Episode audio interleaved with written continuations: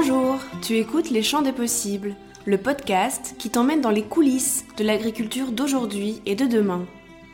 Tu entendras ici, un mercredi sur deux, des témoignages de ceux qui s'engagent aujourd'hui à cultiver mieux, mais aussi des focus sur les enjeux clés de notre système agroalimentaire et des explications quant aux techniques concrètes qui permettent à une nouvelle agriculture de voir le jour. Si cela t'inspire et que tu souhaites mieux comprendre les dessous de notre alimentation, que des sujets comme la permaculture, le glyphosate, les néo-paysans ou la biodynamie t'intéressent, alors ce podcast est fait pour toi. Il te permettra, je l'espère, de faire les meilleurs choix possibles, éclairés, durables et surtout engagés. Alors, bienvenue à toi, je m'appelle Lou, je suis ton hôte et je te souhaite d'ores et déjà une très belle écoute.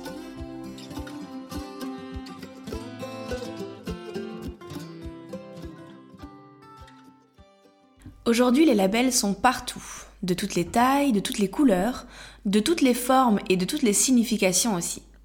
Ils influent sur nos choix, notre façon d'acheter et nous poussent à privilégier certains produits plus que d'autres. À la base, c'était plutôt une bonne idée. Parce que dans l'idée, c'est simple. Un petit logo peut assurer de façon rapide et claire que ce que tu t'apprêtes à acheter est un bon choix. Mais est-ce que tu peux vraiment dire que tu les connais et que tu les comprends tous? À quel point sommes-nous devenus victimes de la multiplication effrénée des labels dans nos rayons?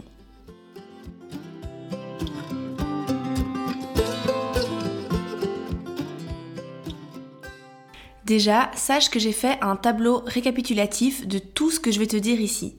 Ce tableau reprend les labels les plus récurrents dans nos rayons, leurs noms, leurs logos, mais aussi leurs promesses, et mon avis sur la question. J'espère que ça t'aidera à y voir plus clair, alors surtout n'hésite pas à le télécharger dans les notes du podcast. Tout d'abord, il faut savoir qu'il y a plusieurs types de labels. Il y a ceux qui certifient le bien-être des travailleurs ou leur juste rémunération, d'autres une recette traditionnelle ou une certaine provenance géographique. Certains ne concernent que la viande ou la pêche par exemple, et d'autres encore appuient directement sur la façon de produire, comme le label bio. Pour ce dernier type de label, je te propose donc, comme je, te l'ai expliqué dans l'introduction, de faire un focus dessus dans la deuxième partie de cet épisode. Sinon, globalement, j'ai tiré de mes recherches plusieurs choses. La première, c'est que la grande différence entre les labels, c'est leur type de création et de contrôle. C'est vraiment grâce à ces infos que tu vas pouvoir déterminer si un label est fiable ou pas. Par exemple, le premier piège, ce sont les labels privés qui sont simplement un argument de vente, comme la saveur de l'année ou le produit élu le meilleur de l'année. Ces deux labels ne mettent en place aucun contrôle sérieux, c'est simplement un petit jury qui va recevoir le produit à domicile et qui va ensuite répondre à quelques questions à distance. On n'est même pas sûr qu'ils aient en fait réellement goûté le produit. En gros, ce n'est pas un label de qualité ni de sérieux, alors prudence. Mais attention, il existe des labels privés qui font très bien leur job, parfois même mieux que les labels officiels concurrents. On verra ça par exemple dans le domaine du bio. En ce qui concerne les aires géographiques, trois labels se côtoient, dont deux plus particulièrement. Il y a d'abord l'IGP, qui est l'indication géographique protégée, et l'AOP, l'appellation origine protégée.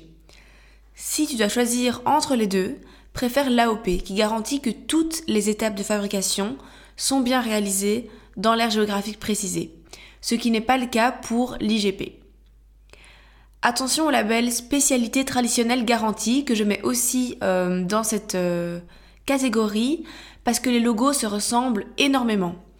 Pourtant ici on ne parle que de recettes traditionnelles. On peut donc trouver un cassoulet en bocal par exemple qui a été fait en Pologne ou ailleurs et qui porte ce label sans problème. Certaines grandes surfaces mettent directement en place des labels, comme Mieux pour tous de chez Deleuze. Ici aussi, il semble s'agir davantage de techniques marketing qu'autre chose. En tout cas, le cahier des charges et les contrôles imposés ne sont pas du tout assez transparents pour nous garantir la bonne foi de la marque. En ce qui concerne les labels qui mentionnent une production équitable pour les travailleurs, souvent d'ailleurs pour les travailleurs du Sud, il faut également être prudent. Ça part bien évidemment d'une bonne idée et sûrement d'une bonne intention, mais pouvoir boire un café fair trade chez McDonald's, ça me pose quand même un peu un problème. Alors l'ouverture de leur marché aux grands groupes est dans un sens normal et salutaire, mais ça altère peut-être malheureusement le sens initial de la démarche. Si pour toi le côté équitable du produit est vraiment important, préfère le label Alter Eco, fondé par Tristan Lecomte, qui semble aller un peu plus loin dans la démarche que son homologue. Ensuite, les labels qui concernent un aliment en particulier, comme la viande ou le poisson, sont eux aussi à remettre en doute. L'exemple le plus frappant a été pour moi les labels MSC et ASC. Alors peut-être que comme ça, ça te dit rien du tout, mais en fait je suis sûre que tu les connais. C'est le petit logo poisson bleu qui se trouve souvent sur les emballages de poissons évidemment et entre autres euh, sur les poissons panés que tu trouves au rayon surgelé. Ces deux labels, qui sont fondés par des ONG, sont censés garantir une pêche durable qui préserve les fonds marins et les espèces menacées et ont en fait été vivement critiqués et pas qu'une fois. L'ONG semble certifier des pêches douteuses qui permettent aux chalutiers de se donner bonne conscience en attrapant les espèces menacées ou pire en appliquant des pratiques de pêche désastreuses pour l'environnement marin, comme la pêche en eau profonde sans distinction des espèces attrapées. Tu trouveras dans les fichiers à télécharger toutes les sources que j'ai consultées pour la préparation de cet épisode si tu veux creuser le sujet. En tout cas, même WWF, cofondateur de l'ONG à la base, s'en est retiré et n'a pas manqué de critiquer ces pratiques. De manière plus générale, après cet état des lieux des labels, assure-toi avant d'acheter un produit pour son label de la qualité et du sérieux de celui-ci.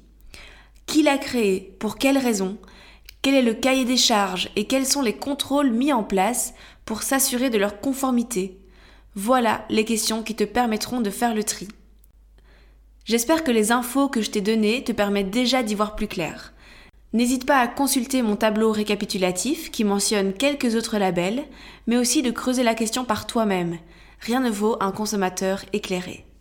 Ensuite, il t'appartient de faire des choix et de mettre certaines de tes valeurs en priorité par rapport à d'autres.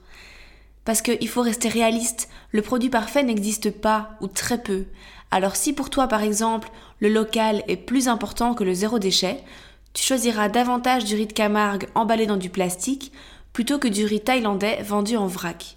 Et c'est ok, le plus important selon moi, c'est de faire des choix informés et responsables pour que tu ne te sentes pas dupé et impuissant face au système.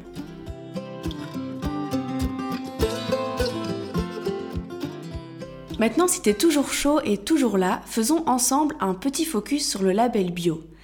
C'était pour moi vraiment important de mettre l'accent dessus car je trouve que c'est le label dont on parle le plus, sûrement le plus présent dans nos rayons, mais aussi le plus décrié. Alors, le bio, c'est sérieux ou c'est juste plus cher? D'abord, un petit historique. En France, la législation reconnaît pour la première fois une agriculture de type biologique en 1980. Avant, il n'y avait que des cahiers des charges privés qui existaient, ce qui montre qu'il existait déjà un engagement des paysans dans ce domaine.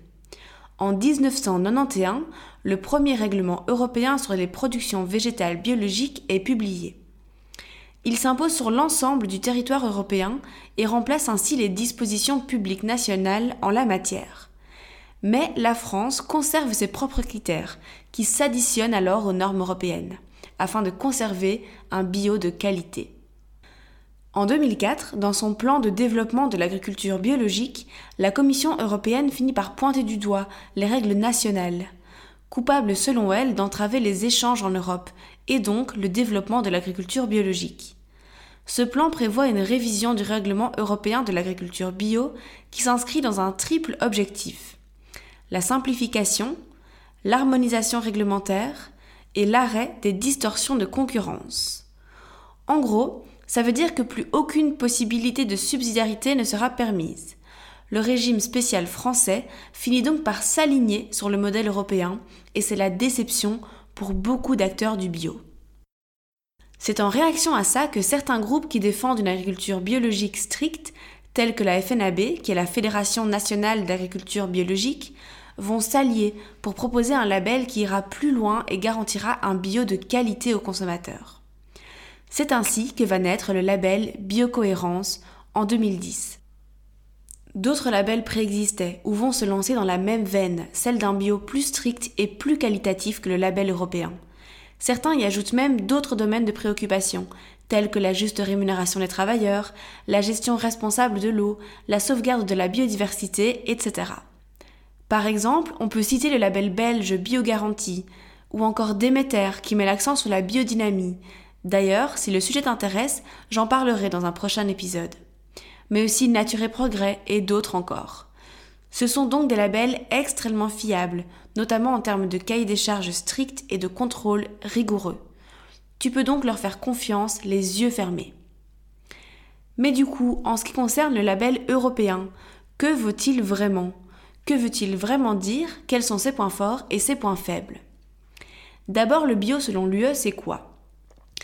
L'Union européenne définit la production biologique comme un système global de gestion agricole et de production alimentaire qui allie les meilleures pratiques environnementales, un haut degré de biodiversité, la préservation des ressources naturelles, l'application de normes élevées en matière de bien-être animal et une méthode de production respectant la préférence de certains consommateurs à l'égard de produits obtenus grâce à des substances et à des procédés naturels.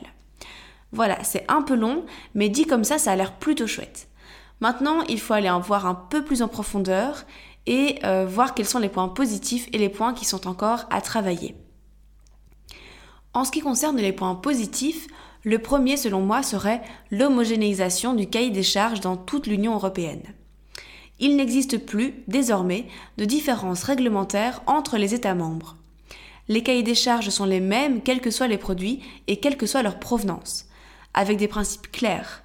Alors même si ça a été un petit désastre pour la France, cette homogénéisation a du bon et était nécessaire pour garantir un vrai marché du bio dans l'Union européenne, sans disparité et auquel le consommateur peut se fier.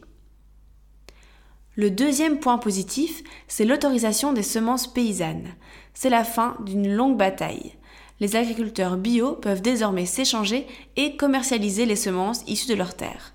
Alors, il y a encore quelques précisions à avoir sur ce sujet qui est très vaste. Alors s'il t'intéresse et que tu veux vraiment pousser le débat, je te conseille d'écouter euh, l'épisode qui va en parler. S'il n'est pas encore sorti, d'être encore un tout petit peu patient, mais promis, il arrive. Ensuite, le troisième point positif serait l'autorisation des groupements de producteurs. Les agriculteurs peuvent désormais se regrouper pour demander en commun une certification en bio. Pour les petits exploitants, c'est une façon de mutualiser les frais administratifs liés à la conversion, comme les visites des certificateurs. Cette mesure devrait accélérer le passage au bio, notamment dans les pays de l'Est européen où nombre d'exploitations sont restées très familiales. La quatrième bonne nouvelle, c'est que les plants hors sol demeurent interdits, malgré les demandes insistantes des pays du Nord comme la Suède et le Danemark qui souffrent de conditions climatiques plus difficiles. La cinquième et avant-dernière, c'est un élargissement de la gamme de produits biologiques certifiés. De nouveaux produits seront désormais certifiables, comme la cire d'abeille, les huiles essentielles autres qu'alimentaires, la laine ou le sel. Le sixième point positif et le dernier, c'est des règles d'importation plus fermes. Les produits biologiques importés devront donc impérativement respecter la réglementation européenne ou provenir d'un pays tiers qui a lui-même signé un accord commercial qui garantit l'équivalence avec l'Union européenne en matière de réglementation et de système de contrôle. Alors ça c'est bien beau, mais malheureusement il y a aussi des points plus négatifs à euh, mettre sur le tapis. Le premier, c'est la fin des contrôles annuels automatiques. C'est vraiment un relâchement que la FNAB regrette les contrôles de conformité des exploitations bio se feront dorénavant tous les deux ans à partir du moment où trois visites de suite auront montré aucune faille dans la production. Donc ça reste quand même une garantie de qualité que le consommateur perd. Le deuxième point négatif, c'est la taille des élevages qui reste très peu contrôlée. Le nouveau règlement ne donne pas de limite dans la taille des élevages, notamment de poules pondeuses. Si celles-ci doivent avoir évidemment accès à des zones à l'air libre et ne doivent pas être élevées en cage, Rien cependant n'interdit d'augmenter les cheptels. La FNAB a ainsi constaté en Italie la création d'élevages de 150 000 poules pondeuses. Ce sujet doit faire l'objet d'une publication par l'Europe des pratiques autorisées.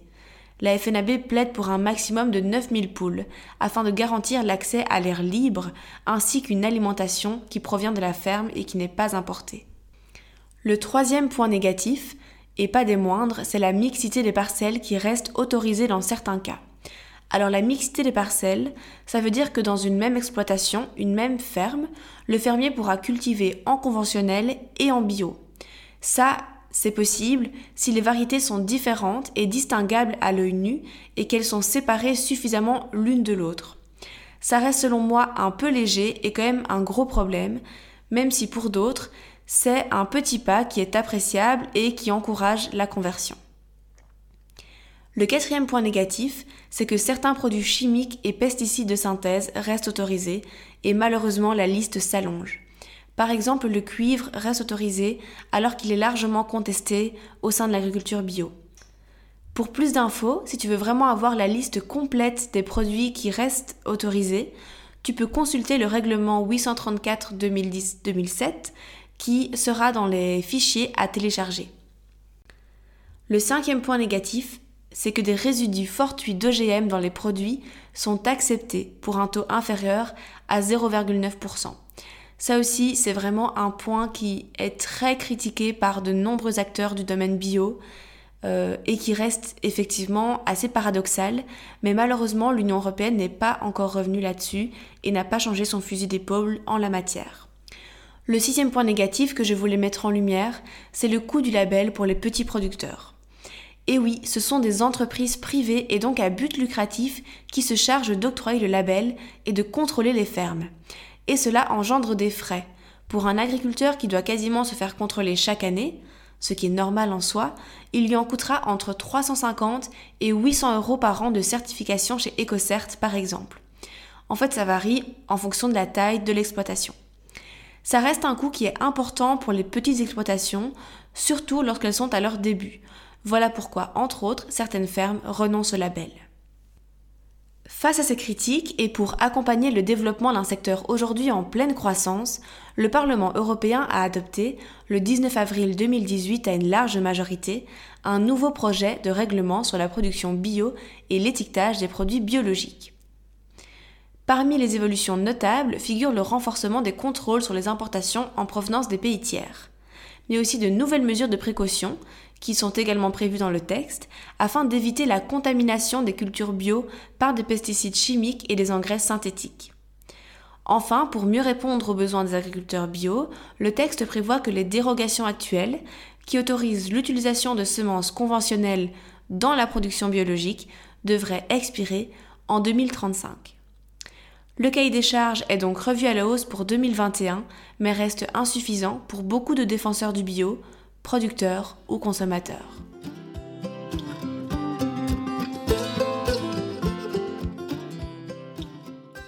La conclusion maintenant est quelques bonnes pratiques. Ces labels sont un premier pas, et un bon premier pas, il faut le dire, malgré toutes les critiques qu'on peut leur faire. Certains d'entre eux, comme l'instauration d'un label bio-européen, ont véritablement permis un changement de paradigme dans l'agro-industrie et une reconnaissance des pratiques paysannes qui allaient déjà dans ce sens. Alors bien sûr, il serait encore mieux d'aller plus loin dans le cahier des charges, de soutenir davantage les fermiers bio et d'inciter les autres à s'y investir aussi. Mais une chose à la fois, la révolution est en marche, j'en suis sûre. Alors oui, malheureusement, il existe aussi de mauvaises pratiques de la part des producteurs ou des distributeurs pour duper entre guillemets le consommateur. Mais il existe aussi, je pense, un devoir qui s'impose à chacun, celui de s'informer et de faire des choix en connaissance de cause. Tu as la possibilité d'aller plus loin qu'un petit logo sur un emballage. Et pour ça, il faut simplement un peu de bon sens. Une première astuce, c'est d'apprendre à mieux connaître nos producteurs et favoriser la vente directe, c'est être sûr de ce que tu achètes et encourager les bonnes pratiques auxquelles tu crois, même sans label. Ensuite, simplement consommer des produits bruts. Car oui, un produit peut être bio et mauvais pour la santé, comme tous les plats industriels de manière générale. Avec les produits bruts et simples, tu as moins de doutes quant à leur composition et plus d'aliments vivants dans ton assiette. Et évidemment, consommer local et de saison, parce qu'un avocat ou des bananes bio viennent quand même de l'autre bout de la terre je te conseille d'écouter dans ce sens l'épisode sur les dessous des tomates espagnoles.